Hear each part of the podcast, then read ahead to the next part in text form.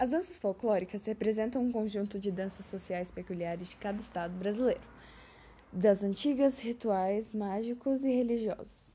As danças folclóricas possuem diversas funções, como a comemoração, homenagens, agradecimentos, saudações e etc.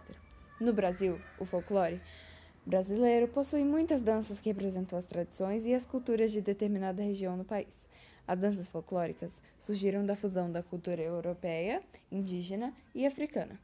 Elas são celebradas em festas populares caracterizadas por música, figurino e cenários. E as principais danças folclóricas são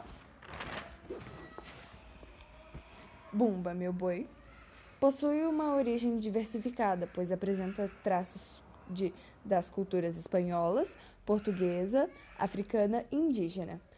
É uma dança na qual a representação teatral é um fato marcante.